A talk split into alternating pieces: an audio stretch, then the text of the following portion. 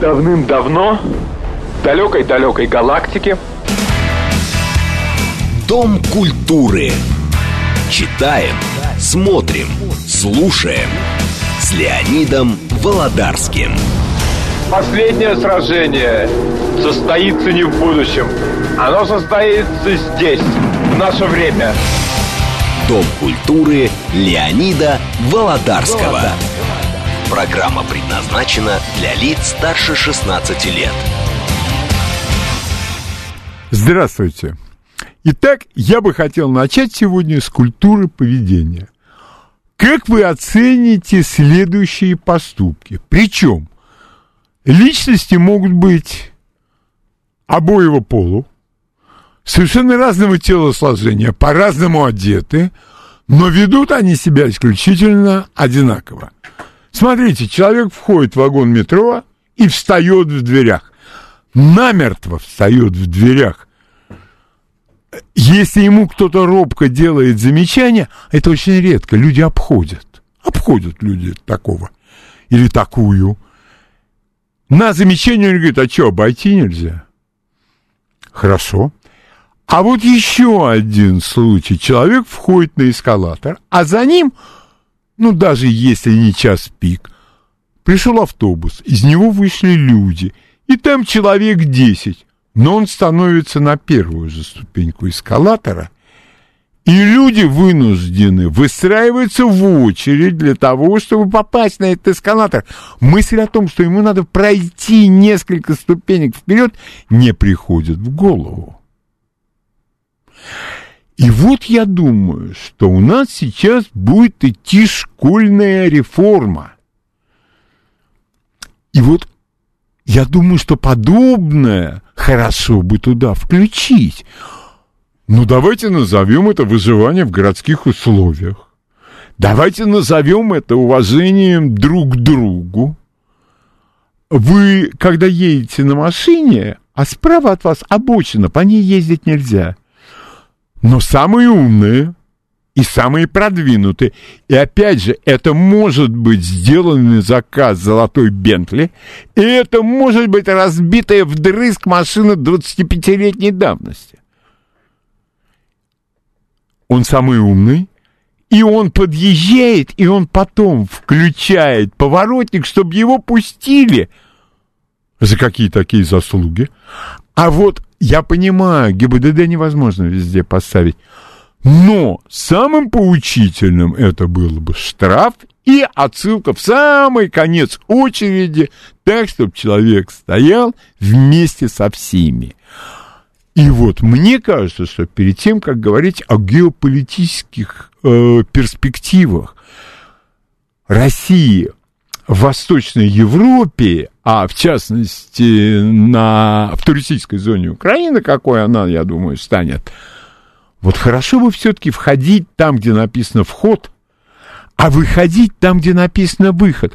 У меня на метро университет я достаточно часто наблюдаю ровным счетом противоположное. И люди не понимают, ну что вот человек идет с тремя детьми, обойти их невозможно, потому что дети держат друг друга за ручки и визжат. Визжат, конечно же, от радости, понятное дело. Родители или родители по отдельности умиляются поведению своих детей. И я прекрасно понимаю, что дети очень милые. И люди, которые стоят в дверях, и люди, которые не дают пройти по эскалатору, и все остальные – они, может быть, в сути своей люди хорошие, скорее всего, так оно и есть. Но, насколько я понимаю, этим людям никто никогда не рассказывал, что вот так и только так можно себя вести. И это настолько очевидно, что об этом никто не говорит. Мне кажется, что это очень большое упущение, крайне большое упущение, которое хорошо бы восполнить. Так же, как хорошо бы восполнить некоторые аспекты дорожного движения. Кто где должен ездить. Вот у нас, ну, там, где я живу, э, с проспекта Вернадского поворот на нашу улицу. Самые умные, каковым относились и мы, ну, неохота стоять на левый поворот в этой веренице машин, светофор работает, но мог бы и лучше. Неважно, не об этом речь сейчас. Но люди из среднего ряда раз проехали и встали первыми, повернув налево, через сплошную. И все это продолжалось до тех пор, пока там не поставили камеру. Как только поставили камеру и прошло совершенно незначительное время, я не вижу, чтобы с второго ряда кто-то поворачивал. И нам пришли штрафы.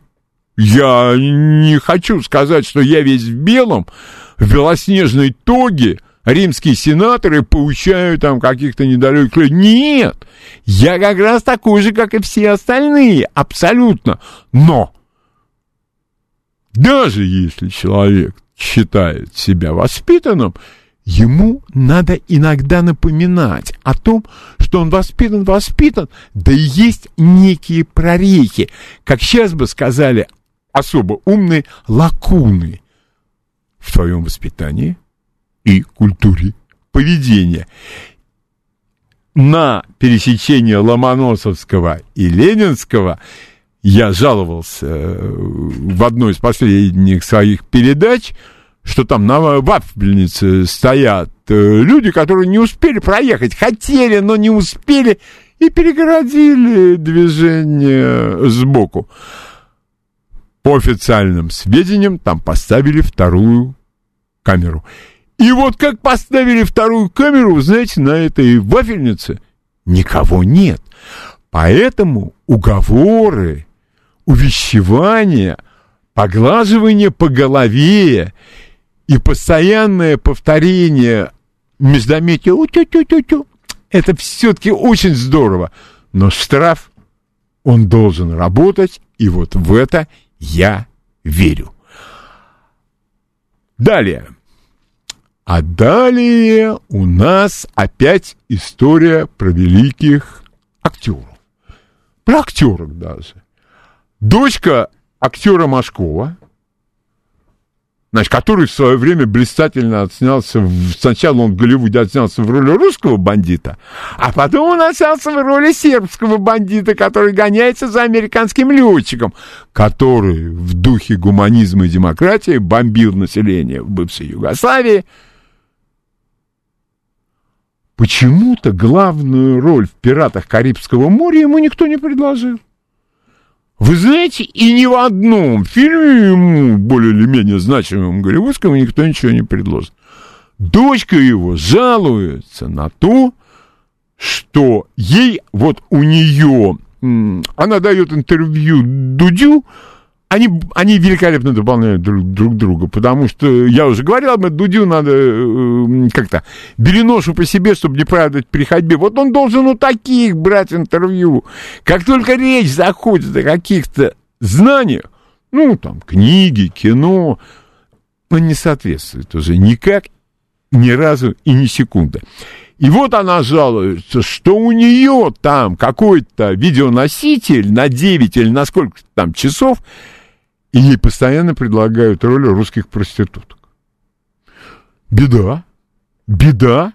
И я думаю, что общественность должна всколыхнуться. Но перед тем, как она всколыхнется, я бы хотел довести до ее сведения такую истину. Смотрите, Голливуд это всегда была при звуковом кино англосаксонская епархия.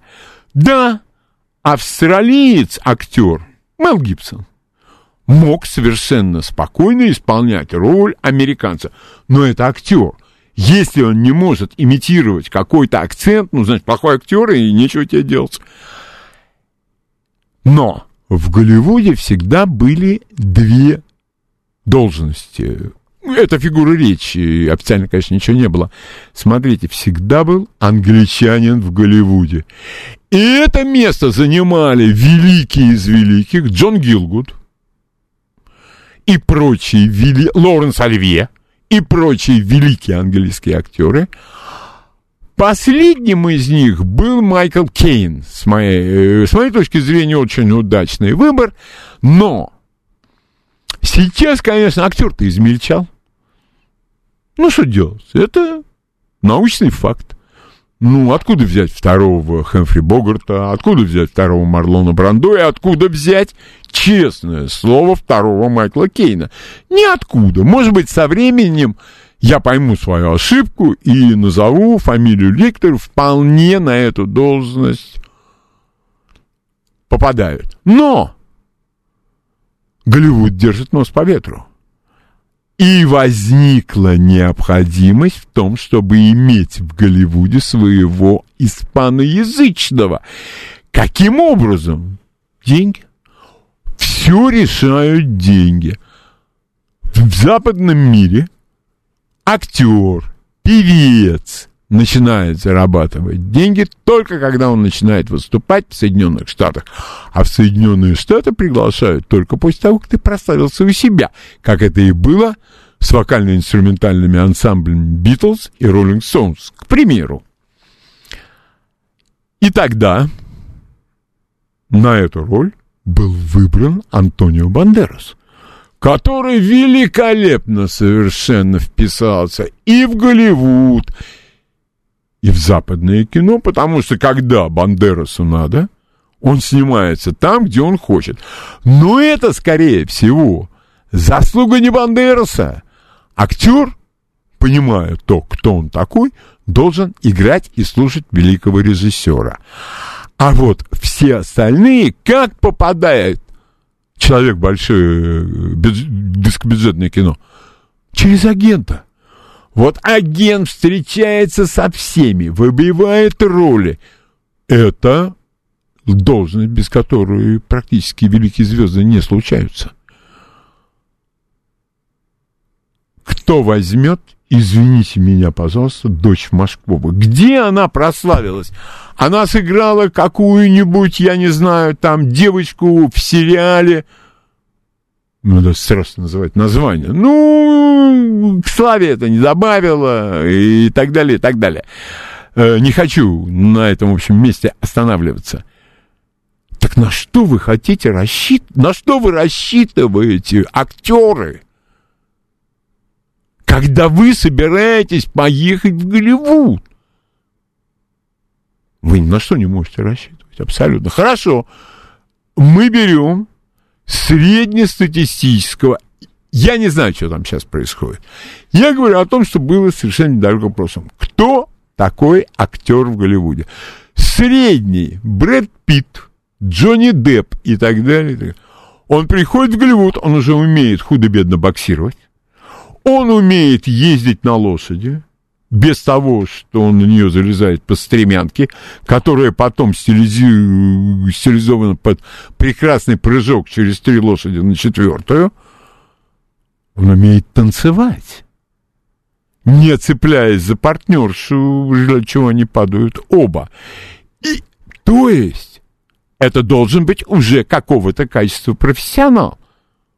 Э, дальше только в обстановке Америки актер может вылезти с политическим заявлением. Шон Пен приехал в Киев снимать там фильм про события. Почему-то не в, Дон, в Донбасс он не поехал. Это было бы, кстати, крайне любопытно, чтобы войти в роль-то. Вместо этого привезли его в Киев, провели с ним беседы. Что еще с ним провели, я не знаю, не видел. И вот он выступает с политическими заявлениями. И это опять регулирует агент.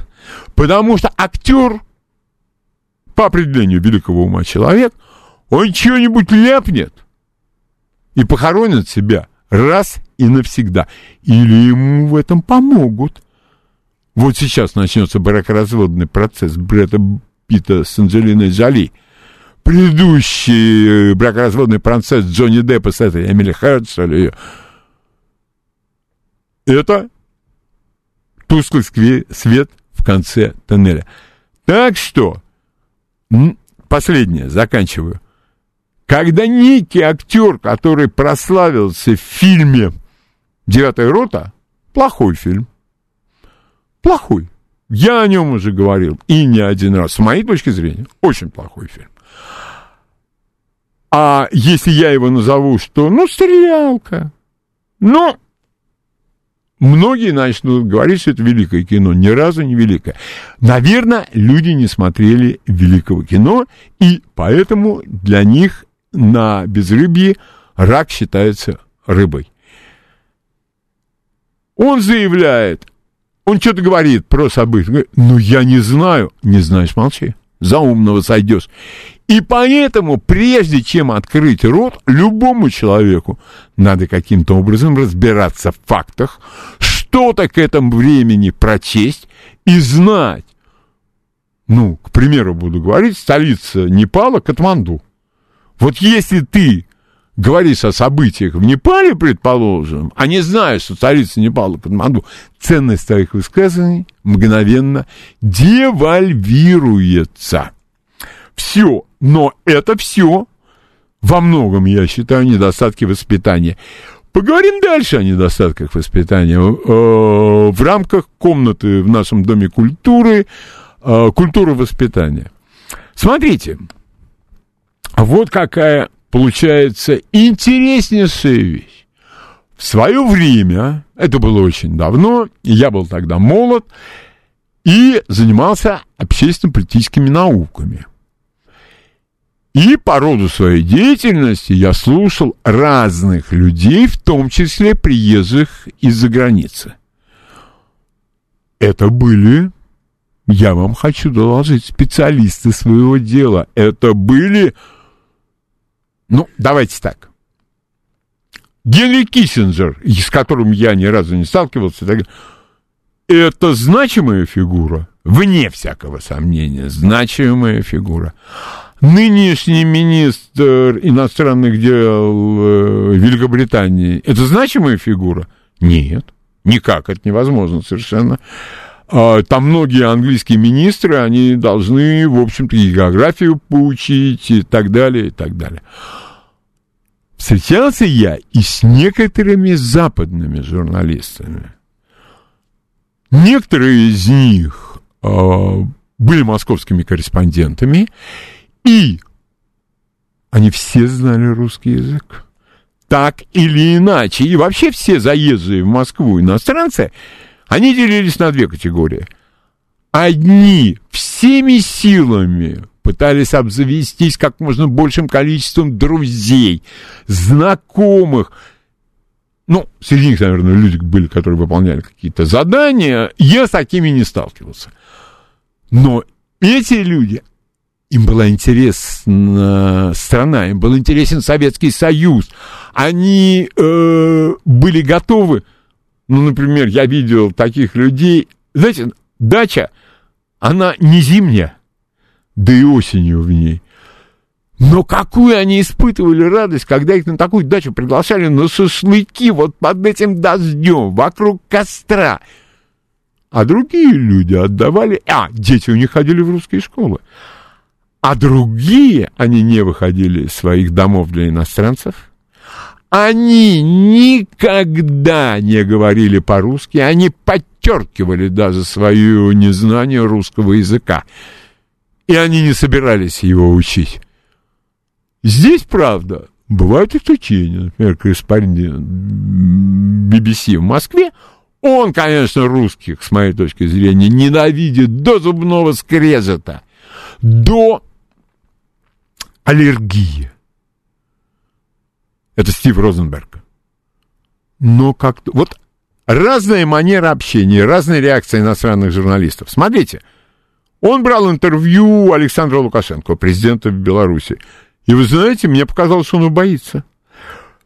Манера одна и та же, гопническая манера, ну, в переносном смысле, разумеется, нет, а эти люди, очевидно, любого физического контакта боятся до смерти.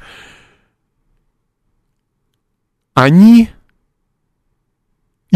у них только одно задание – задать вопросы. Безумный, дурацкий, вот им прокукарекать, а там не расцветать. Наш президент человек исключительно сдержанный. Давайте мы... Я не собираюсь сейчас устраивать здесь прения, кто, что, за, против. Нет. Это человек, прошедший определенную жизненную школу. Он исключительно сдержан. Он спокоен, он не повышает голоса. И только такая тупая американская блондинка, как Меган Маркл, ей потом на смену пришла тупая американская брюнетка. Я о них говорил. Вот точно плюй в глаза, ну не плюй, конечно, божья роса. И вот эти люди, они задают свои тупые вопросы, им пытаются человека изложить свою точку зрения. Вот последний раз, как кур во попал Стив Розенберг, когда он брал интервью у нашего министра иностранных дел. Министр иностранных дел решил повозить его мордой по столу. Так оно и получилось, потому что э, в ответ на э, блеяние, но вы понимаете, в глазах Запада, на что наш министр э, иностранных дел сказал – мне безразличны глаза Запада. И тот осекся. А с э, Лукашенко он попробовал перебивать, но не тот человек, которого можно перебивать. Они все перебивают, они не умеют себя вести. И мое объяснение подобного только в одном. Была бы их воля, но евреи весили с желтой звезды – на русских наденут красные пятиконечные звезды. Вот дай им волю. По счастью, я думаю, такой воли им никто не даст. Но мне кажется, что пожестче бы, потому что эти люди принимают вежливость, желание сопоставить точки зрения за слабость. Это, конечно, непростительная ошибка, но свою голову никому на плечи не наденешь, и как там еще есть русская пословица, но чужой роток не накинешь платок. Но почему-то вот эти вот самые люди, они берут на себя функцию истины в последней инстанции, но ты тупая блондинка, тебе это в Штатах никто не говорил знаний у тебя явно никаких нет. Историю вопроса тот же самый э, этот Стив Розенберг. Но ты не знаешь. А если знаешь, то пытаешься продавить свое. Ему нужно услышать, он что, ожидает от российских высших должностных лиц, ой, вы знаете, мы что-то тут не то сделали, вот сейчас прямо вы нам, мы уйдем, мы то, мы все. Боже мой, ну до чего же можно дойти в сознание своего лже превосходства? И все это происходит от явного неумения себя вести. И я думаю, как это принято у великобритов, они еще думают, что Британская империя до сих пор существует. Это большая ошибка. Но, по-моему, они живут именно в этой, извините, я временно перейду на русский язык, в этой парадигме, вот я бы точно э, на месяц выгонял из профессии за слово парадигма. Ну неужели другого ничего нет? Значит, если у кого-то будет какое-то мнение по поводу того, о чем я говорил в первом полчасе сегодняшней программы, сразу после новостей несколько звонков. А если не несколько звонков, то мы перейдем на другую тему. На радиостанции «Говорит Москва» новости. Читаем, смотрим, слушаем. Дом культуры Леонида Володарского. Вот, э, итак, я готов принять несколько э, звонков. Э, вот по какой, э, я вам расскажу, по какой причине. Ну, тема уж больно очевидная, понимаете? Но с другой стороны, от невоспитанности других, от того, что они считают себя цен, центром Вселенной, ну, огромное количество неудобств мы испытываем.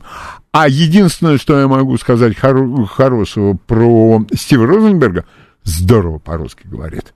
Но, по его же признанию, он же 30 лет, и у них есть еще один великолепный прием. Они у кого-то просят об интервью. Я людей таких знаю, у которых они просят, а они не дают. И я спросил, а ну как же вы не хотите довести свою позицию? А где гарантия, что это нормально смонтируют? Они выдерут все, что им нужно, и запустят у себя. А мы это, может, в Ютьюбе кто найдет, а кто не найдет. А интервью длилось, сказали, мы у вас 40 минут брать интервью, а дали 27. А что вы выкинули? То, что мешает делу демократии. Меня такой аргумент не устраивает ни разу. Пожалуйста, ваше мнение. Здравствуйте. Алло, здравствуйте. Здравствуйте. А, Да, Дмитрий, ну, по поводу там невоспитанности центра Земли, в принципе, мы сами многим людям позволяем так думать, не развеиваем их сомнения или там самомнение. Но вот, э, например, просто мы не первый раз вот на передаче касаетесь артистов, вот, например, пьеса «Боинг-Боинг», в которой вот, ну, мы там любительский театр играли. Вот э, представьте, что там много репетиций, и вначале э, мне девушка нравится, да, а потом она уже со мной. Но каждый раз мне надо начинать, что я еще ее не знаю, она мне нравится, и я еще не знаю ее ответа. То есть актерское мастерство, умение играть, э, работать с партнером. Это не Так, одну только секунду. умение танцевать, и много слов, и мы Так, э, вы знаете, оцениваем- не надо... все, спасибо большое, я вас понял. Значит, не надо мифологизировать актерскую профессию. Очень многие зрители, во-первых, не видели того, что надо было бы. Видите, я это никому не ставлю в упрек. Абсолютно. Ну, так жизнь сложилась. А во-вторых, я еще раз повторюсь, все зависит от режиссера. Режиссер объясняет актеру, что ему нужно от него. Вот и вся э, недолга или недолго. А когда я это вижу, номер какой твой? Такой-то. Ты звезда и дальше чего? Мы можем, я еще раз говорю, великие актеры становятся только у великих режиссеров. Тот же Ален Делон, вот когда он попадал к Мельвилю, Самурай, когда он попадал к Висконти, Леопард, ну, видно, вот это роль, вот это, и я понимаю, что это режиссер. А сколько не переиграл Ален Делон всего остального, ну, при всем при том, что он вживается в роль, что он любит в первом действии, а во втором действии он не любит. Меня это совершенно не интересует. Это то же самое, это издержки профессии. Ну, будь любезен, соответствуй. Люди приходят и отдают в починку свой автомобиль кому? Человек, который им рассказывает про то, какие он славные подвиги совершил на почве э, зарубежного и отечественного автопрома, нет.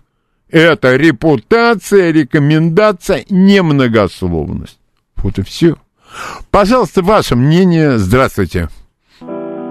Нет, не, музыка сегодня позже будет. Здравствуйте. Алло. Да, здравствуйте. Здравствуйте. А вы понимаете, мне кажется, Я все что понимаю. Мы- нет, мы э, просто, наверное, сами э, возвели некоторых актеров в неимоверной величины кумиры, хотя мало кто из них что-то действительно настоящее представляет. И поэтому они, наверное, это понимают, когда у нас нормально э, певцы выполняют, вернее, выступают под фанеру, под э, э, кассету, которую они записывают где-то в студии. Рот только открывает, а мы им деньги несем. Все правильно. Когда бездарные Согласен. артисты, например, играя какую-то роль, например, э, начинают там их э, приспешники начинают их иде- идеализировать, а публика их э, воспринимает Всё, спасибо. Спасибо, совершенно верно. У нас путают, э, например, великий Хэмфри Богарт, который играл таких крутых мужиков, что просто диву даешься, неужели такие бывают? Я читаю воспоминания современников о Хэмфри Богарте. Все время ныл и собачился, считал, что у других реплики лучше, чем у него.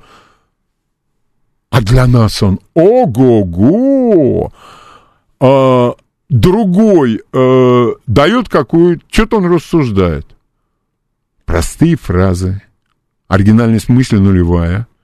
Он и там ошибается. Даже здесь он ошибается. А потому что всю жизнь чужие тексты читал. А ты сам что-нибудь напиши. А когда актер великий начинает, великий в кавычках, начинает что-нибудь писать, это катастрофа. Это чистой воды катастрофа. У нас, к сожалению, это мое мнение, очень благодарный зритель. Вот такую публику, как в России, нигде нету. Помните, б- была такая актриса, Ну, актриса актриса Наталья Урейра. Но у нас-то сходили просто с ума. Ну, как-то надо по сдержаннее, мне так кажется. Все, я по этой теме принимаю последний звонок. И, э, на это, и переходим к следующей теме. Здравствуйте. Так, чего-то здесь, ладно. Хорошо, все, не такая уж и важная тема, но она-то вроде совершенно очевидная, никому не важна. Но мы же живем с этими людьми. Идет несколько человек. Молодые и старые, опять же, неважно. Так что человеку человек плохо ходит. Вот бывает, вы знаете, вот встречаются такие люди, они плохо ходят. Ему обойти эту кодлу, это усилие, а не сложилось. И что? Он споткнулся, он упал. И говорит, ой, да я не, я не понял. Так ты понимай, ты постарайся, это голова. Эта голова должна работать, только голова. Далее, пользуясь служебным положением, должен поднять некую тему о работе переводчика.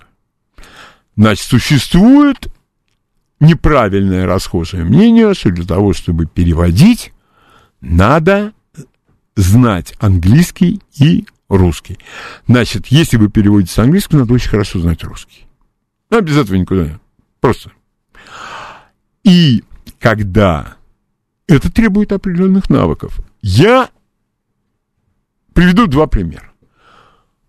Первый пример. Я в свое время на НТВ голосом по согласованию с начальством канала переводил такой сериал, который э, американский он назывался «В земле на 2 метра».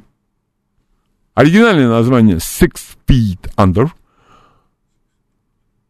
Я его перевел перевел. Ну, перевел и перевел. Коллеги оценили это очень хорошо. Я сам, ну, это не так важно, но я был доволен. Хорошая работа. И вдруг мне тот человек, который все это организовал, говорит, ты почитай, что я тебе пишут. Ну, ну, что же не почитать? Почитал. Это сборище идиотов, которые не могут понять, что такое перевод. Какое право имел этот гнусавый? Ну, я стерплю, я выдержу, господи. А перевести это как клиент всегда мертв. А это придумал не я, это придумал Леонид Парфенов. И когда мне выдали текст на перевод, мне выдали название – это как называется? А это называется, почему Леонид Володерский не принимает никаких письменных форм общения.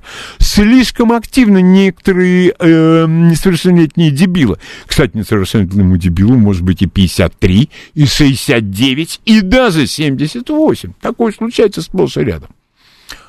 Опять же, я не в обиде, но эти люди считают, что они в полном праве оценивать работу переводчика. Более красноречивый пример – Значит, есть люди, которых у нас называют морские котики. Морские котики, давайте э, определимся, это спецназ военно-морских сил США. Откуда они, котики, морские, э, неважно, это можно посмотреть где угодно, не в этом дело. Но, одну секундочку, когда русский человек слышит слово котик, морской, подземный, или э, воздушный, что ему прежде всего представляется? Я спрашивал об этом многих людей. Им представляется некое создание с хвостом, которое считает, что он везде хозяин и так далее, и так далее, и так далее. Недавно у меня один педагогический сайт, там брал интервью. Это, ну, интервью, интервью, хотя бы. И, опять же, я приводил этот пример.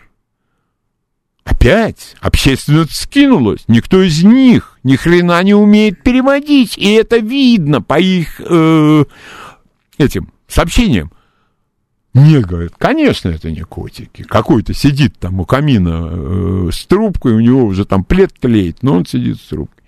Пишет, пишет, по, кла э, по клавишам клацает. Это тюлени. когда русскому человеку говорят тюлень, что вам является, какой образ?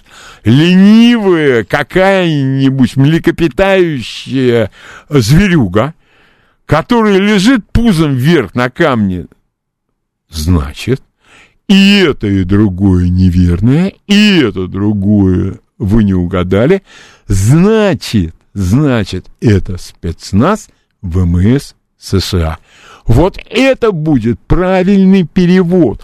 А гневные отклики людей, которые ни черта не понимают, ни в военных действиях, ни в ковиде, ни в переводе, перевод я могу оценить. Ну, как-нибудь надо без этого обойтись.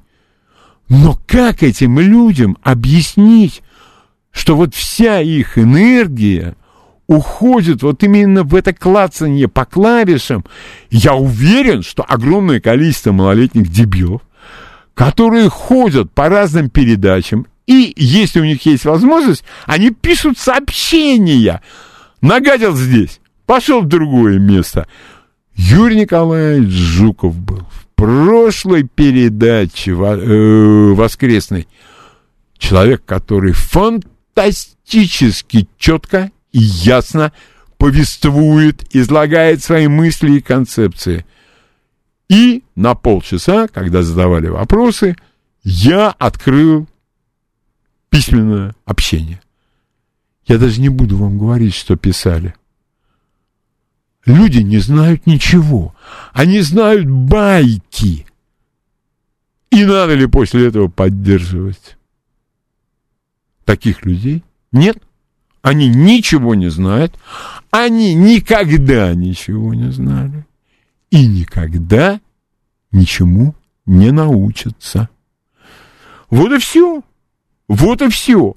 А уж если речь зайдет о переводе, то, знаете, смею надеяться, что в этом я разбираюсь больше, чем ну, подавляющее большинство дилетантов. Еще один пример. У нас выступает Сергей Шестов. Не нуждается человек ни в каких рекомендациях, ни в похвалах. Эксперт в лучшем смысле этого слова. Ему зв... звонит слушатель, ну, все-таки звонит. И начинает, я говорю, подождите, а вы в спецоперациях участвовали? Он говорит, я на подводной лодке служил. Уважаю без... совершенно безмерно. Но все-таки спецоперации и служба на подводной лодке, ну, может быть какое-то там совпадение, но я крайне в этом сомневаюсь. И, как говорится в общеизвестном анекдоте, эти люди учат нас не ковыряться в носу. И вот это торжество дилетантизма, то же самое. Если ты не понимаешь ни черта в переводе, а для тебя какое мерило хорошего перевода? Что матом ругаются? Ну, через каждое слово. Вот это перевод, вот это вот. Да ладно. Ну ты чего? Да не, ну, там есть такое заболевание, недоумистость называется. Вот это яркое проявление вот этого самого заболевания. А у нас сегодня вирусологи. Завтра я глаза протеряю, он политолог уже. А вдруг потом мне что-то в Ютьюбе попалось? Да он же военный эксперт. Я завидую таким людям. Вот честное слово, появись сегодня Леонардо да Винчи, заклевали бы его к чертовой матери. Не выжил бы Леонардо. Никак. Среди вот таких вот экспертов. Э, как вы понимаете, у меня кроме злости и раздражения подобные ничего не могут вызвать. Ну, э, я э, не знаю. Все, давайте мы перейдем э, к этому кино. Один из моих студентов меня потряс. Я говорю, вот ты что последнее смотрел? Он говорит, Годзилла против Кинг-Конга. Я говорю, на что ты там смотрел? Расскажи мне, на что ты там смотрел? Он говорит, какие компьютерные эффекты? И мне начинают говорить, что сейчас компьютерные эффекты, я прошу прощения, я могу посмотреть фильм, в котором нет ничего, кроме компьютерных эффектов, ровно один раз. Кино — это несколько другие вещи для меня. Ну, конечно, я не открою Америку и не претендую ни на какую оригинальность, но для меня это прежде всего то, что заставляет меня думать, что заставляет меня сопереживать. А компьютерные эффекты этому никак не способствуют. Настоящее кино... Вот, кстати, смотрите. В разряд великих картин входит хоть одна комедия? Нет. Нет. Очень тяжело смешить людей. Наверное, сложнее всего смешить людей. Но в число великих картин это не входит. Очевидно, самые-самые лучшие картины это драма, так или иначе, будь то гражданин Кейн, или летят журавли, или что-то еще. Но эти компьютерные штучки-дрючки нет. Этим зрителя взять нельзя. И вот сейчас я бы принял пару-тройку звонков по поводу того, что нас пытаются убедить, и, кстати говоря, вот очень активно много людей на этом поприще, компьютерные эффекты, мы это придумаем, мы то придумаем, а скоро все перейдет в персональный компьютер или в телефон. Меня это не убеждает совершенно, потому что я думаю, что настоящее кино, оно еще сейчас изредка появляется, но настоящее кино было снято до первой половины 90-х годов. Пожалуйста, ваше мнение. Здравствуйте. Здравствуйте. Добрый день. Добрый. Добрый день. Афганец Подмосковье. Ну, первый э, Макс Линдер и Чарли Чаплин. Я считаю, что это прошедший день абсолютно. А что Да, они нам и являли? второй, я вчера посмотрел «Аллегро с огнем». Это песня. Ну, я этот фильм не видел, я вам сразу Ой, скажу. посмотрите, в Севастополе как разминировали э, донные мины. Еще раз, пожалуйста, название. «Аллегро с огнем», они потихоньку... Аллегро с включали там. огнем. Все. Хорошо, спасибо вам большое. Спасибо большое. Но и не надо мне говорить про новое поколение. И не надо мне говорить про то, что им нравятся компьютерные эффекты. Ну, может, кому-то нравится в болты серу закручивать, а потом взрывать под ногами проходящих домохозяек. Ну, это хорошее дело, но ты не прав. И даже, может, если аналогия хромает, можно по-другому плевать на тротуар. Плохо. Плохо. Хотя у тебя во рту скопилось какое-то количество слюны. Ваше мнение, пожалуйста, здравствуйте. Здравствуйте. Здравствуйте. Да, Я бы, я благодарю вас за передачи э, спасибо. необычайные. И самое главное, э, хотел бы поспорить немножко. Да, э, фильмы смотрю, даже друзья мои говорят, что ты втыкаешься так в кино, что не оторвать.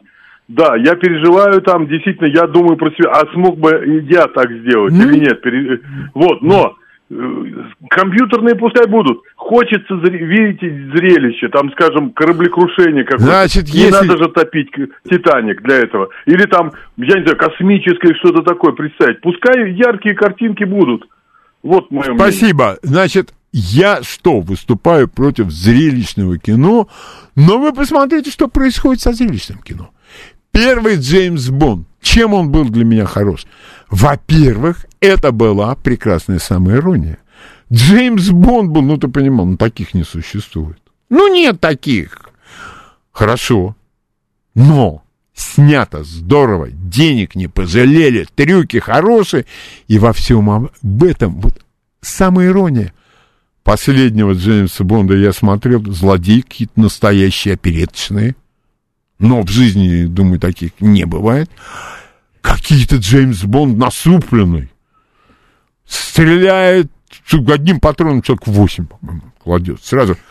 Меня это не устраивает. Потому что, если ты хочешь снимать серьезно, у тебя не получилось. Явно и не получается. Если ты хочешь снимать несерьезно, у тебя чувства юмора для этого нет.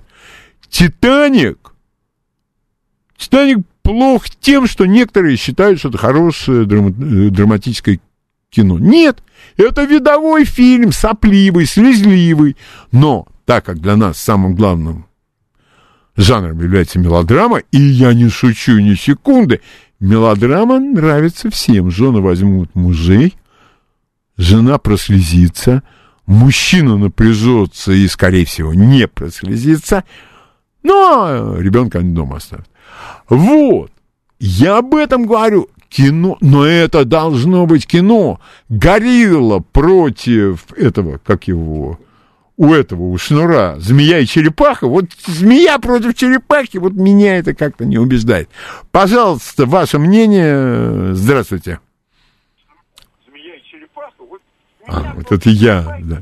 А выключите радио, пожалуйста. Пожалуйста, ваше мнение. Алло? Да. А нет, уже вот, да, такие вот у нас э, эти, как они называются, ну, такие вот обстоятельства, такие правила ведения передачи. И вот это вот очень, вот, посмотрите, какие аргументы предъявляют мне некоторые мои э, студенты, у меня контакт с молодежью, вот только через моих студентов. Они очень часто, ну, я даже не знал, что бывает черно-белое кино. Ну, это тебе только минус э, скучно, а ты читай побольше. И тебе будет не скучно, потому что тебе скучно, потому что ты не понимаешь очень многие вещи, которые ты должен был бы понимать. Это было бы только к месту. Пожалуйста, ваше мнение. Э, здравствуйте. Здравствуйте, Евгений Москва. Пожалуйста. А вы, а вы вот заметили, что камера в современных фильмах не задерживается ну, более чем на 3 секунды, к примеру, на одном и том же вот сюжете. Как бы все мелькает перед да. глазами. И да, заметил. Смотреть совершенно. Заметил. И потом, понимаете, Евгений, вот еще что я заметил. Великому режиссеру не надо долго рассусоливаться. Вот, например, Висконти, гибель богов. Эсэсовцы едут убивать штурмовиков. И к озеру из-за леса из леса автомобилей с включенными фарами. Ну, сколько мы это видели уже? Ну, бесчисленное количество раз. У Висконти работает мороз по коже. Или гибель богов в Висконте. Вот у него потрясающей красоты вот эта Венецианская лагуна, когда начинается чума, ну, честное слово, у меня это прямо на уровне обоняния было даже то, как он это снял, так это гений. А будь ты пять раз гений и генерал-фельдмаршал российского кино, ни черта у тебя не получится. Ни с дронами, ни с компьютерами, ни с чем. Потому что, опять же таки, опять же таки, очень многие вещи, вот на уровень таланта и гениальности. Когда, например, там фильм много людей, и ты видишь каждого из них, характер, судьба, а другой фильм, и все это по части пиротехники, каких-то совершенно чудовищных взрывов, и не получается ни черта. А если еще человек при этом хочет отснять идеологически правильно, в своем понимании, то это катастрофа. Тут уже ничего хорошего не получается. Новости на радиостанции «Говорит Москва». Давным-давно, в далекой-далекой галактике. Дом культуры. Читаем, смотрим, слушаем.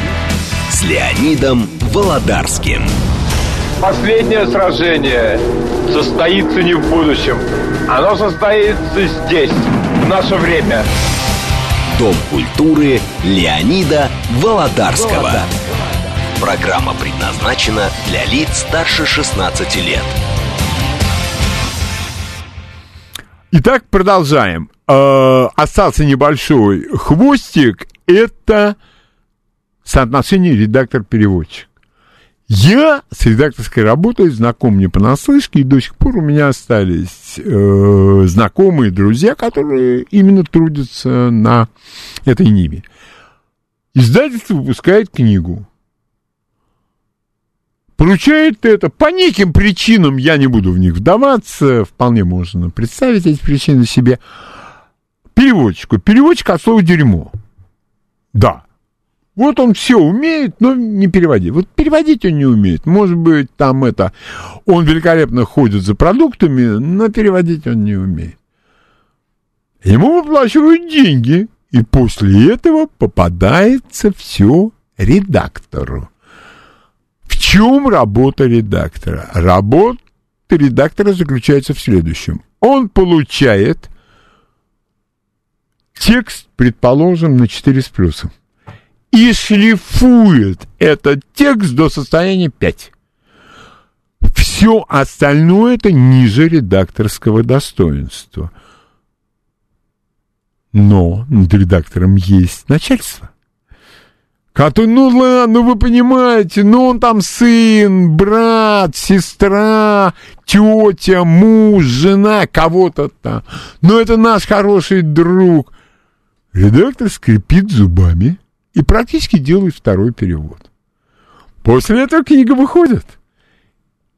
Перевод такой-то, такой-то. И все искренне считают, что это автор перевода. Это не так, и в подавляющем большинстве случаев сегодня это не так.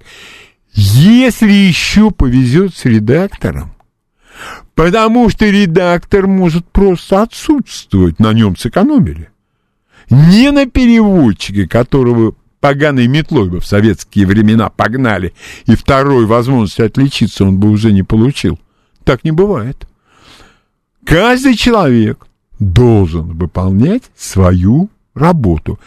Естественно, он несет ответственность, и там, очевидно, отдельно стоит вопрос его вознаграждения, потому что я помню, когда я там недолгое время работал, меня раздражало то, что работал, я имею в виду, я ездил в учреждение, я это имею в виду, так я уже давно вкалываю, работаю.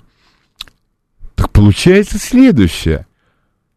Я пришел в полдесятому. К одиннадцати я сделал то, что я должен был сделать. Начальство орлиным взором замечает меня и говорит, а что ты сидишь? Я все сделал. Начальство напрягает лоб, он собирается в гармошку и говорит, а помоги-ка Арнольду. А у меня сразу вопрос, какой такой неожиданной радости я должен помогать Арнольду бесплатно, извините меня бумажная работа, там, переводческая, редакторская, еще какая-то, вы мне за это заплатите, а я помогу Арнольду. Такого не происходит, когда процесс труда организован. О некоторых искажениях процесса труда в отношениях переводчик-редактор это все равно имеет отношение прежде всего к начальству. Все, с этим просто не надо создавать дутых авторитетов. И вполне возможно, если я вижу перевод В. П. Голышева, у меня сомнений даже нет. Величайший переводчик, величайший, потрясающий человек совершенно. Одну, одна история. Перевод, извините меня, э, опять ничего, ну, Васи Пупкина, вот тут надо еще посмотреть, что за Вася Пупкин, залезть в интернет, а что-то переводил, а Вася Пупкин переводил там то, напрочь убил книгу, напрочь, холостым выстрелом. Ну, так значит, тогда от него один вред был. А если перевод хороший, все это редактор. Вот давайте я один звонок приму сейчас, потому как тема, как вы понимаете, для меня не чужая. Здравствуйте. Здравствуйте, меня зовут Анна. Здравствуйте, Анна. Леонид Вениаминович, вы знаете, у меня муж хорошо знал четыре языка. Английский, французский, этим вообще с детства учили, чешский и пусть. Угу. Он читал на этих языках лекции и вообще свободно общался. Так вот он всегда говорил, чтобы быть переводчиком, недостаточно хорошо знать язык.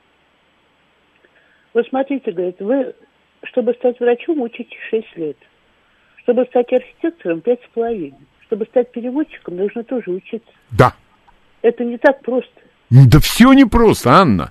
Анна, извините меня, пользуясь случаем, я поздравляю вас с днем рождения. Спасибо. Я вам пожелаю вот чего. чтобы вы мучились со своими днями рождениями в выборе, кого пригласить и куда пойти, ну, пару десятков, тройку десятков лет. Ой, ну куда, если Леонид Вениаминович, мне сегодня 97. Господь с вами. А почему? Хорошего человека должно быть много во Нет. всех измерениях. Да много, куда много. Он похудел до 52 килограмм, 200 грамм никак набрать вес не могу. Сейчас, я думаю, трансляция может прерваться из-за того, что вам завидовать начнут. Да, прям завидовать. Гостей зови, вон сами приперлись. О! От детей, внуков. э, Детей и внуки. это-. Анна, я с вами совершенно согласен. Вот когда... э, вот давайте мы выберем какую-нибудь, ну, самую-самую прозаическую профессию. Ну, я не знаю, какую, ну... Ну, давайте, продавец. Чтобы быть хорошим продавцом, действительно хорошим продавцом, этому надо учиться. Конечно. А Официант. если... Подождите, официант, а продавец, вы знаете... А если, например, твоя задача продажа чего-то дорогого, я не знаю, фотоаппаратуры, часов, костюмов, и ты работаешь из процента. Это вообще э, вызов такой, это надо быть любезным все время. Ну, что я буду Так вам... это надо знать, что ты продаешь, Конечно, в первую очередь. конечно. А потом уже технологию продаж. Конечно, конечно. А у нас, вот я считаю, ну я боюсь, Анна, не знаю, вы со мной согласитесь или нет, это не наше достояние, а общечеловеческое. Да, пожалуй, соглашусь. Да, пожалуй, везде вот такие Да. вот э, люди, которые все знают, которые никого не слушают. Ладно, Анна, еще раз вас поздравляю и честное Спасибо. слово, мне очень приятно, что вы слушаете э, программу. Спасибо, здоровья всем. Всем, всем здоровья. Итак, а, по крайней мере, в моей жизни есть такое мероприятие, которое называется летнее чтение. Что такое летнее чтение для меня? Во-первых, летнее чтение не подразумевает обязательный вызов, выезд куда-то к теплым морям, океанам. Нет. Потому что, во-первых, для меня главное, чтобы было свободное время. На улице, ну, скажем, для примера, плюс 37, а у тебя в квартире прохладно, так в окно посмотришь, кто-то там идет куда-то, ну, ты пожалеешь его, и читать. Что читать в летнее время? Если ты куда-то летишь, тут, конечно, есть ограничения в весе, потому что для меня, ну, я достаточно быстро читаю, лучше всего такие книжки-кирпичи. Но при нынешних правилах, там, клади, ручной, ножной и так далее, и так далее, делайте скидки, значит, везите с собой в электронном виде. Или, если вы ну, недалеко, там где-то дача любой комфортности, или вы дома сидите и выходите в какое-то зеленое насаждение, летнее чтение требует, с моей точки зрения, увлекательности, раз, и объема, два. Итак, те книги, которые всегда можно перечитывать, и те книги, которые я бы присоветовал все-таки почитать летом. Итак, первое. Познавательно-приключенческий роман всех времен и народов Джеймса Клавелла «Сёгун». Англичанин, волей случая, в 17 веке, или 18 не помню, не буду врать, а, попадает в средневековую Японию, закрытую практически для европейцев. Очень увлекательно, познавательно и хорошо написано. Дальше русский роман, я считаю, всех времен народов, «Угрюм река» Шишкова. Там все, что угодно. На самый одновременно взыскательный вкус. Быт маленьких народностей сибирских э, захолустных мест, пожалуйста. Приключенческий сюжет, пожалуйста, увлекательно. Золото. Опис- описание российского быта того времени рекомендую от всей души, американский роман «Власть пса» Дона Уинзлоу. А, Я его несколько раз представлял, но, к сожалению, все современные книги, которые попадают мне в руки, меня хватает на 20 страниц. Вы можете мне описывать величие этих авторов много часов, много дней. Нет. Диалога не получится, занудно. Да, конечно, можно пребывать э, в уверенности, что ты написал э, очень умную книгу, которую там все остальные дураки и козлы не поняли. Ну, что-то я вот спрашиваю, и никому не нравится. А каким-то избранным критикам и каким-то избранным светлым личностям это очень нравится. И премии, ну, премии они друг другу вручают, неважно. Продолжаю. Паустовский «Повесть о жизни». Великий русский роман. И честно я вам скажу, что вот все русские, да и не только русские книги, о которых я говорю сейчас, я завидую людям, которые их будут читать в первый раз. Все-таки, когда я перечитываю Сёгун или когда я перечитываю в очередной раз повесть о жизни Паустовского, да, я получаю удовольствие, но это совсем иные эмоции, нежели у человека, который читает эти великие книги в первый раз. Том Вулф «Костры тщеславий». Именно в этой книге корни той политкорректности и нынешнего безумия, которое охватывает Соединенные Штаты. Вот всех этих... Если он такого цвета, он хороший. Он честно, честно, не, ну он не может быть плохим, ну как? А если он такого цвета, и у него еще, не дай бог, деньги какие-то есть, ну, не, ну тут, конечно же, убить. А, убить нельзя. Нет, ну хорошо, стереть э, виртуально с лица земли. Вспомните про термин культура отмены. Вот именно зачатки этой культуры отмены, которая никуда не уходила, можно и прочесть у Тома Вулфа в этой книге. Джеймс Элрой, американский таблоид, только гениальность этой книги искупает чудовищность перевода. Вот это, пожалуй, то, что я рекомендую слушателям. Это, конечно, совершенно не обязательные рекомендации, даже я уж об этом сказал, можно было бы и не говорить.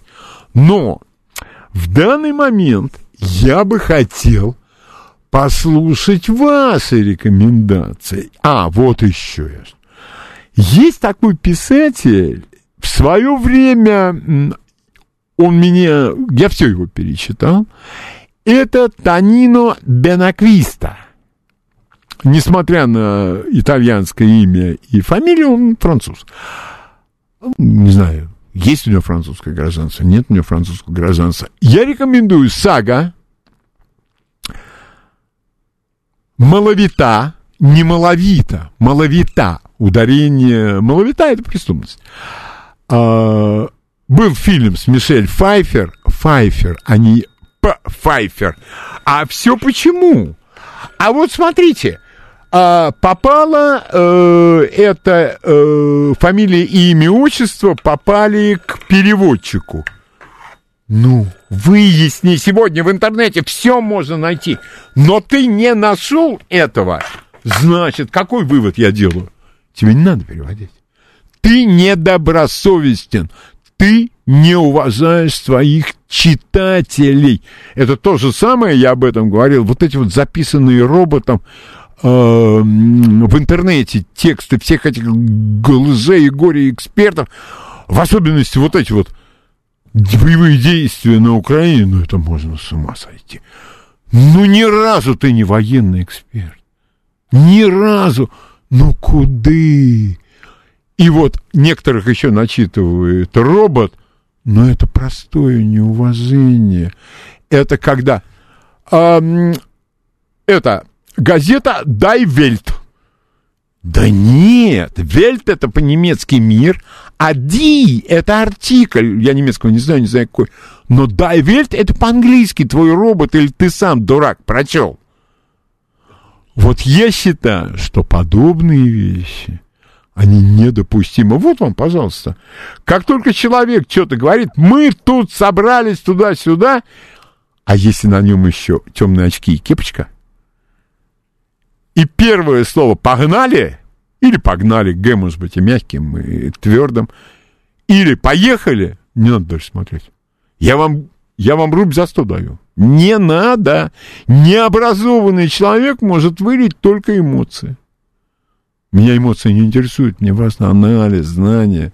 Но об этом мы поговорим в следующий раз. Итак, ваши, вот этот Танино Бенаквиста, вот я вам, наберите все его книги, они в среднем не очень большие. Сага, Укусы рассвета, Маловита, много чего есть. И, э, вы знаете, и не обижайтесь, если вы будете там какую-то э, российскую фантастику рекомендовать. Я не поклонник фантастики, я об этом ничего не знаю. Так что э, и не надо рекомендовать серьезную литературу, потому что Юрия Николаевича Жукова я рекомендую к чтению в любое время, кроме летней жары. Потому что Юрий Николаевич Жуков – это вам не боевая фантастика, это серьезная историческая литература, которую надо читать очень и очень внимательно. Летняя жара не способствует нашей концентрации. Итак, чтобы вы порекомендовали на летнее чтение, пожалуйста, ваша рекомендация. Здравствуйте. Алло. Да, здравствуйте, здрасте. Леонид. Э, Здрасте. Руслан, город Белокуриха. Да, Э, Руслан, здрасте. Я лишний раз перечитывал произведение Стивена Кинга. На этот раз э, мой выбор пал на два произведения. Это «Зеленая миля» и «Кладбище домашних животных». Да, хорошие, хорошие книжки.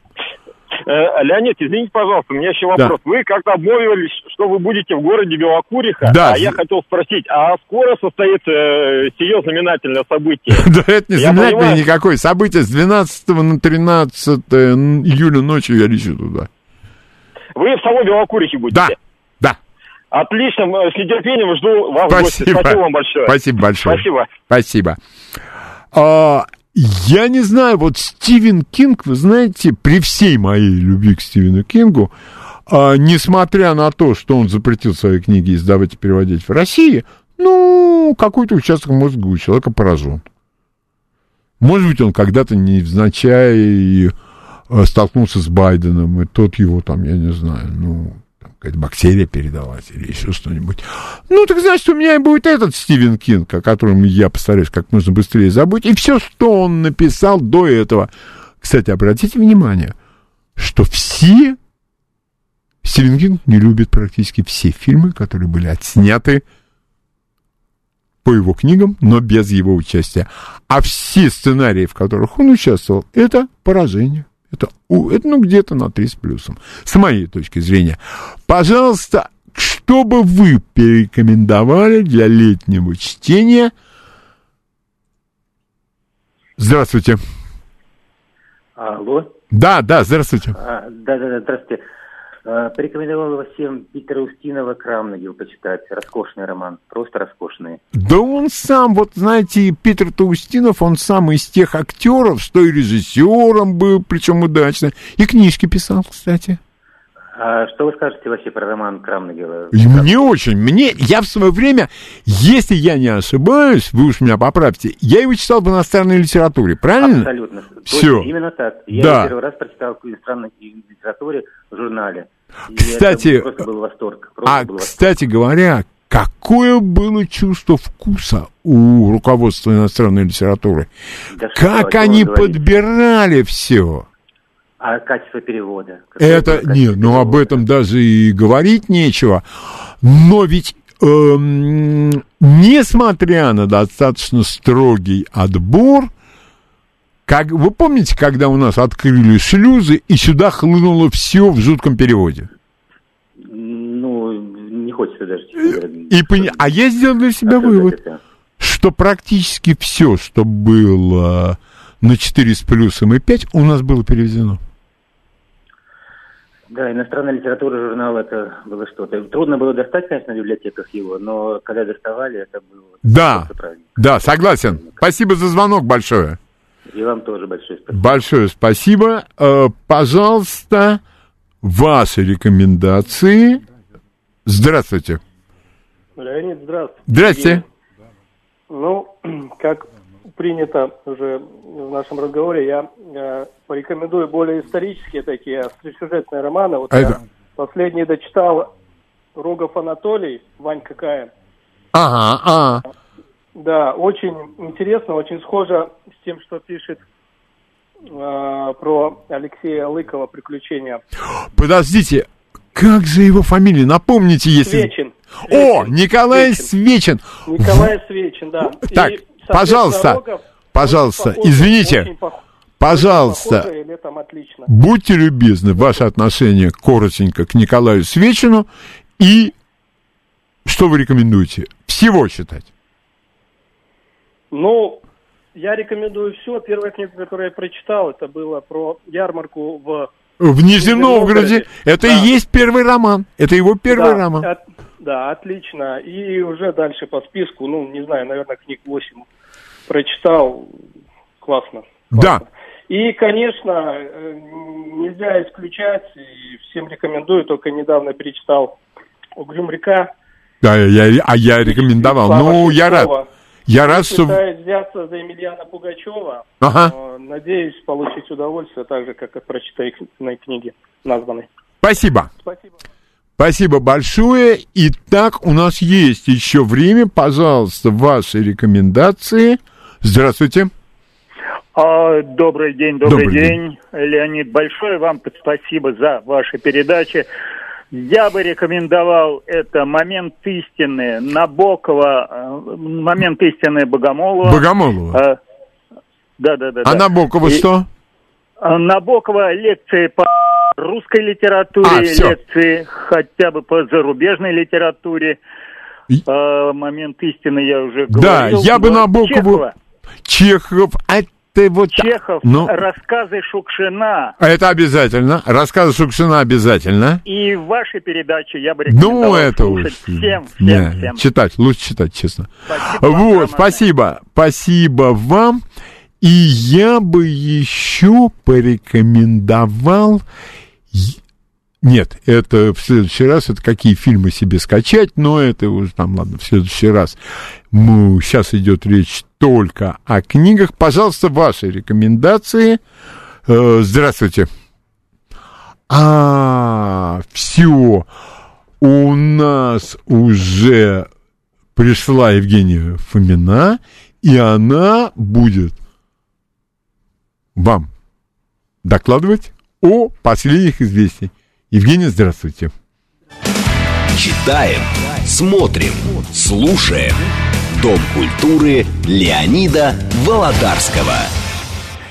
И мы начинаем с Джастина Джонсона и его блюз «Сын ведьми» «Son of a Witch».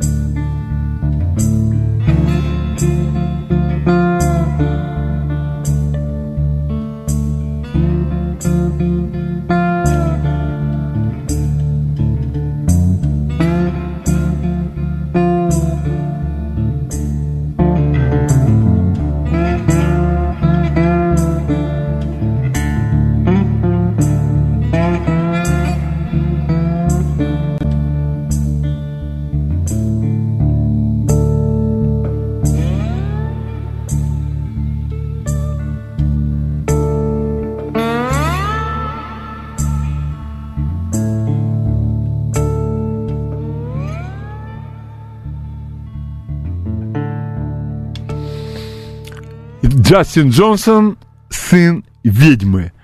А теперь русский блюз. Хотел я его поставить в современном исполнении. Нет, слишком он городской. А эта песня, с моей точки зрения, абсолютно русская. Итак, «А жизнь моя течет и катится».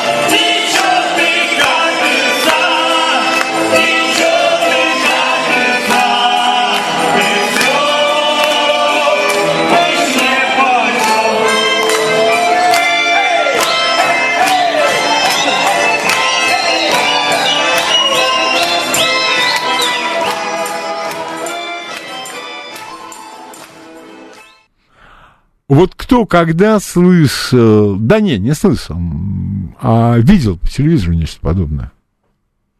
А то у нас все больше под фанеру там что-то, какие-то люди неопределенного пола, со злыми лицами. По лицу прям видно, что ему все должны, или ей в особенности все должны.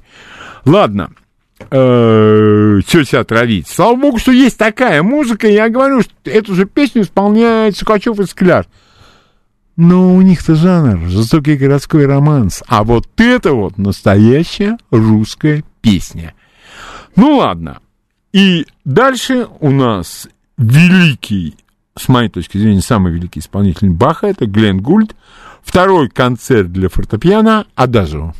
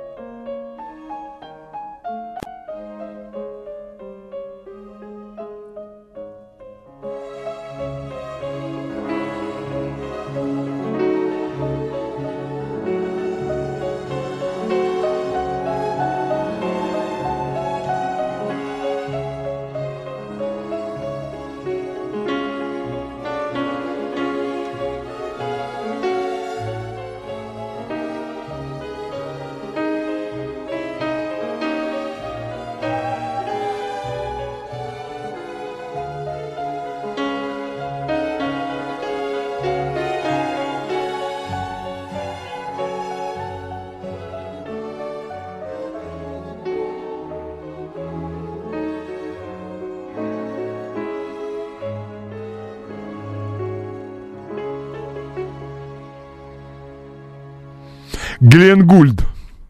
Бах.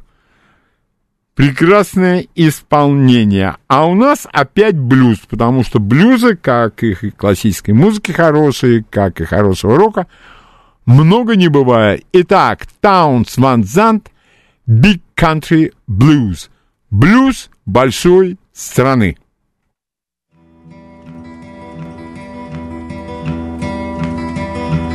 I've been up from Mississippi to the Manitoba line. I've been downstream to the Gulf of Mexico. Followed the sun out of West California. And there just ain't no place left for me to go. Spent a lonesome month in Maine and a year in Louisiana. Packed my bags and hit the westward trail. Rambled down through Texas till I came to El Paso. Spent a week in a stinking Juarez jail.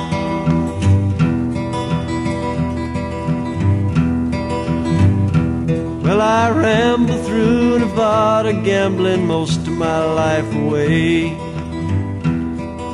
I headed north when I heard Dakota call. Well, I stayed until the Northers came rolling down the line.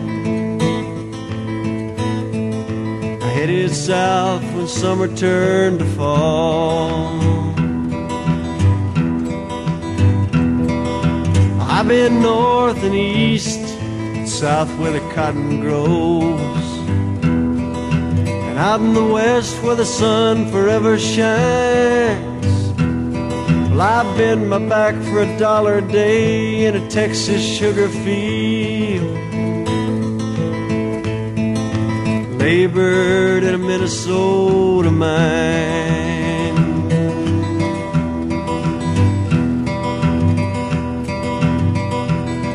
I seen your hungry babies scream. I watched the mamas cry. Seen a worn out prostitute beg for a dime. I seen men come out of gutters ready to give their lives away. For a slug at a lousy bottle of rot gut wine.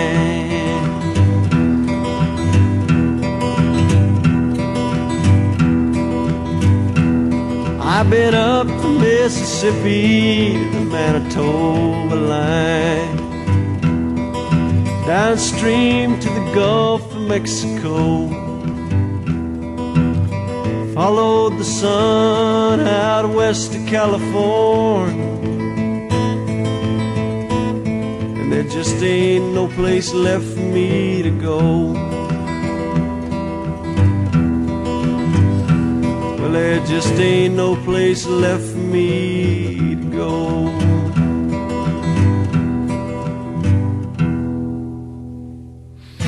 Итак, это был Таунс Ван Зант, Big Country Blues, блюз большой страны.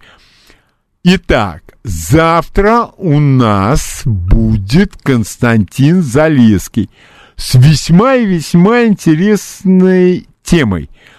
Традиции политического сыска в Германии. Вот мы и посмотрим, с чего все началось, так что политический сыск при Гитлере получился таким, и каким образом те же самые функции осуществляют некие службы сегодня.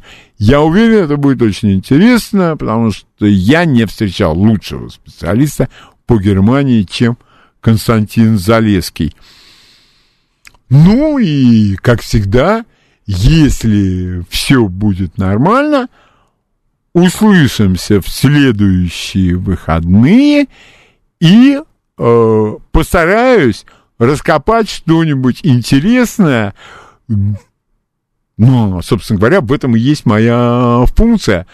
Чтобы вам было интересно, слушателям, чтобы вам было познавательно. будем, по крайней мере, я буду изо всех сил надеяться, что это у меня получится. А, в числе тех, кто может в ближайшее время появиться на радиостанции, в моей программе я могу назвать Елену Сьянову, Юрия Николаевича Жукова, Алексея Исаева, который был просто занят. Будем надеяться, что все они появятся. До свидания. Здравствуйте, с вами Григорий Манев и мои собаки. Тибет. Загадочная страна, о которой мечтает каждый путешественник. Как и много лет назад, попасть сюда не так просто. Когда-то местные жители сами закрывались от чужеземцев, считая, что они могут принести зло. Сейчас пребывание иностранцев ограничивают власти Китайской Народной Республики. Большая часть этого района Центральной Азии сейчас входит в состав именно этого государства – но при этом Тибет не утратил своей самобытности. Браки здесь одобряет лама-астролог, который рассматривает жениха и невесту на предмет совместимости. Местные жители расстояние в горах измеряют чашками ароматного напитка, в основе которого зеленый чай, масло яка и специи. А еще Тибет является родиной одной из древнейших пород собак – тибетских мастифов. Их история насчитывает около трех тысяч лет. Первое письменное упоминание об этих собаках встречается в пятикнижье У Цзин. В древней рукописи изложена история китайского народа. В одной из глав есть описание кобеля по кличке Нгао, который был продан одному из китайских императоров. Огромный пес обладал неимоверной силой, но в то же время был очень сообразителен. Таких собак тибетцы называют сгокуи – Сго – дверь, куи – собака. То есть, по всей вероятности, их основной функцией являлась охрана. У тибетского мастифа длинная и густая шерсть. Она необходима для того, чтобы комфортно чувствовать себя на снегу, на ледниках, на пронизывающих ветрах высокогорья. На шее и плечах шикарная грива, которая придает этим собакам сходство со львом. Считается, что в окрасе тибетского мастифа заложен магический смысл. Белое пятно на груди – признак храброго сердца. Светлые пятнышки над глазами – это еще одна пара глаз, помогающих заглянуть в душу человека и увидеть его хорошие или дурные мысли. Многовековое спокойствие и размеренный уклад жизни тибетцев изменил 20 век. В результате войн, культурных революций и других катаклизмов порода чуть было не исчезла. Но, как известно, мир не без добрых людей. Король Непала Махендра взял четвероногих исполинов под свою защиту и покровительство. По его распоряжению в 1966 году были открыты несколько собачьих приютов. Тибетцы, покинувшие родину, могли отдать туда своих питомцев. Собаки содержались за счет короля, а хозяева могли их навещать. Когда дела у семьи на новом месте налаживались, пса можно было забрать. В середине прошлого века Непал стал местом паломничества туристов со всего света. Это были альпинисты, мечтающие забраться на Эверест, хиппи, приобщающиеся к буддийской философии, да и обычных искателей приключений там хватало. Некоторые из них уезжали из Непала и забирали с собой щенков этих замечательных собак. В нашей стране первые тибетские мастифы оказались в 1929 году. Их привез знаменитый востоковед и художник Николай Рерих. После небольшого перерыва эти собаки возвратились на свою историческую родину.